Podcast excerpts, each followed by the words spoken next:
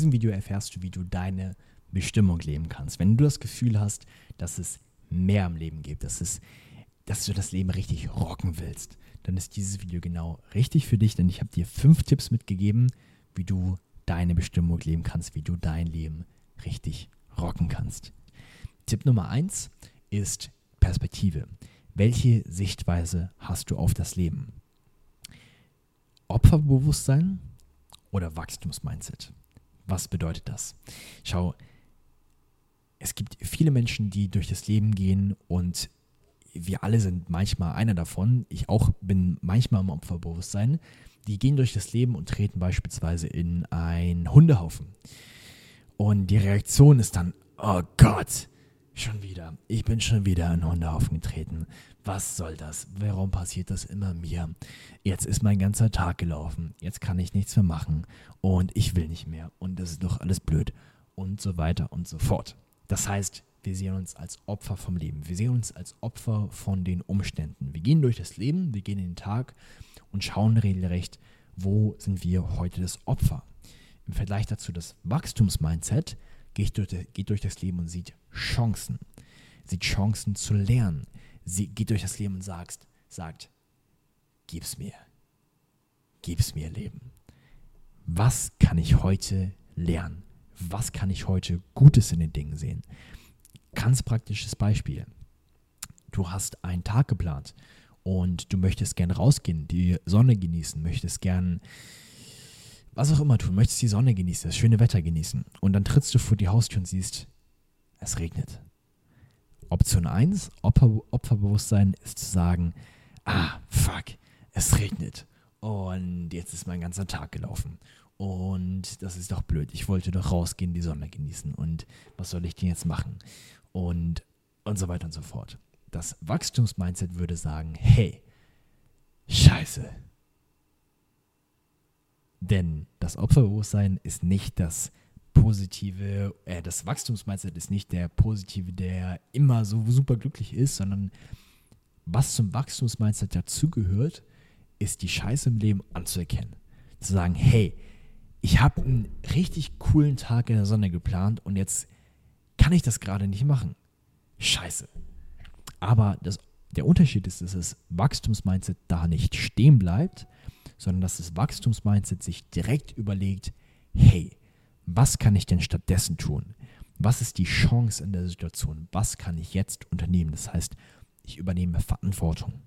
Ich überlege mir beispielsweise, okay, es regnet jetzt draußen, und das ist nicht das, was ich mir vorgestellt habe, aber ich habe jetzt die Chance, Dinge zu machen, die ich schon die ganze Zeit zu Hause machen wollte, aber die sich vielleicht aufgestaut haben, weil ich rausgegangen bin normalerweise. Ich ähm, habe jetzt die Chance, was auch immer zu machen. Das heißt, ich sehe die Chance in der Situation, egal was passiert. Wie kannst du das Wachstumsmindset trainieren? Erstmal, indem du deine Überzeugung überprüfst. Welche Überzeugung hast du gegenüber des Lebens? Hast du die Überzeugung, dass das Leben schlecht ist und dass das Leben dir Situationen vor die Füße wirft, um dir irgendwie was Schlechtes zu wollen?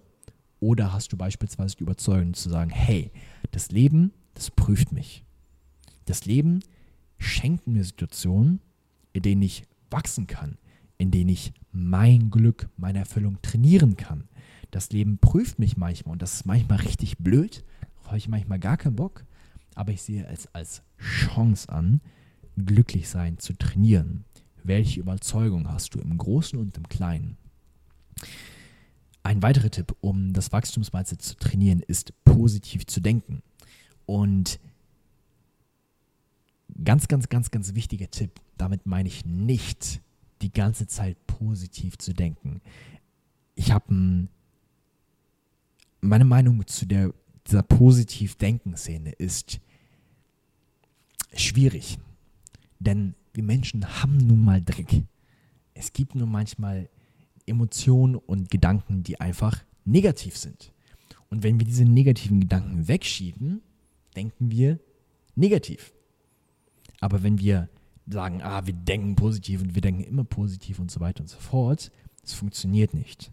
Deshalb versuche, trainiere dich darin, die positiven Dinge in deinen Erfahrungen zu sehen, Ich meine damit aber nicht, dass du zwanghaft positiv denkst. Das ist nicht das, was ich meine und das funktioniert meiner Meinung nach nicht, sondern was ich damit meine, positiv zu denken, ist die positiven Aspekte in schwierigen Situationen zu sehen und gleichzeitig den Scheiß anzuerkennen. Und ähm, Dankbarkeit. Dankbarkeit ist eines der powervollsten Möglichkeiten und es ist eine alltägliche Praxis, dich in Dankbarkeit zu üben und zu sagen, okay, hey, es regnet jetzt gerade, aber ich bin dankbar dafür, dass ich jetzt die Möglichkeit habe, das zu machen. Dass ich entscheiden kann, dass ich wählen kann. Dass ich nicht rausgehen muss, sondern dass ich in einer Situation bin, in der ich wählen kann, das zu machen, das zu machen, das zu machen, dich in Dankbarkeit zu trainieren. Tipp Nummer zwei ist dein Potenzial zu erforschen. Das Potenzial zu erforschen bedeutet in, ersten, in erster Instanz, dich besser kennenzulernen und herauszufinden, welche Talente, welche Fähigkeiten, welche Stärken du hast. Und ähm, es bedeutet vor allem herauszufinden, was du erreichen kannst. Also was ist dein Potenzial? Das im ersten Schritt erstmal herauszufinden für dich und auch deinen Bauplan zu kennen. Deine Persönlichkeit. Jeder Mensch hat einen gewissen Bauplan. Und wenn du eine Rose bist beispielsweise, kannst du nicht einfach sagen, ey, mein Potenzial ist eine, eine Sonnenblume zu werden. Es funktioniert nicht. Dein Potenzial ist, die coolste, die beste, die schönste Rose, äh, ja, Rose zu werden, wenn du eine Rose bist. Genauso wie wenn du eine Sonnenblume bist. Die coolste, die schönste, die wertvollste Sonnenblume zu werden. Es funktioniert aber nicht zu sagen, als Sonnenblume, ich will jetzt eine Rose werden.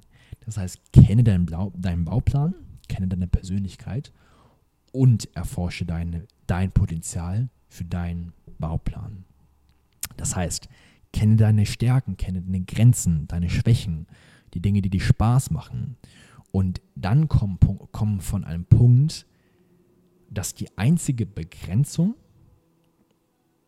dein Bauplan und in deinem Kopf ist. Das heißt, wenn du deinen Bauplan kennst und dann auf einmal Grenzen in deinem Kopf hochkommen, hab das Bewusstsein dafür, dass die einzigen Grenzen, die du dir für deinen Bauplan setzt, aus deinem Kopf kommen. Du setzt dir deine eigenen Grenzen.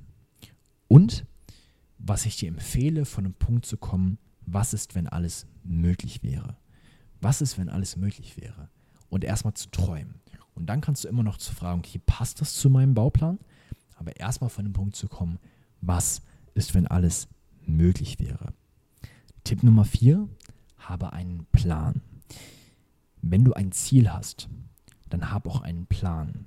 Wenn du keinen Plan hast, dann bist du wie so ein Boot, das im Ozean umher, umher schwimmt und nicht wirklich weiß, wo es gerade ist, wo es hin möchte und wie es, was es tun soll. Du schwimmst einfach nur herum. Das heißt, habe einen Plan. Ganz wichtig dabei, halte dich nicht an deinem Plan fest.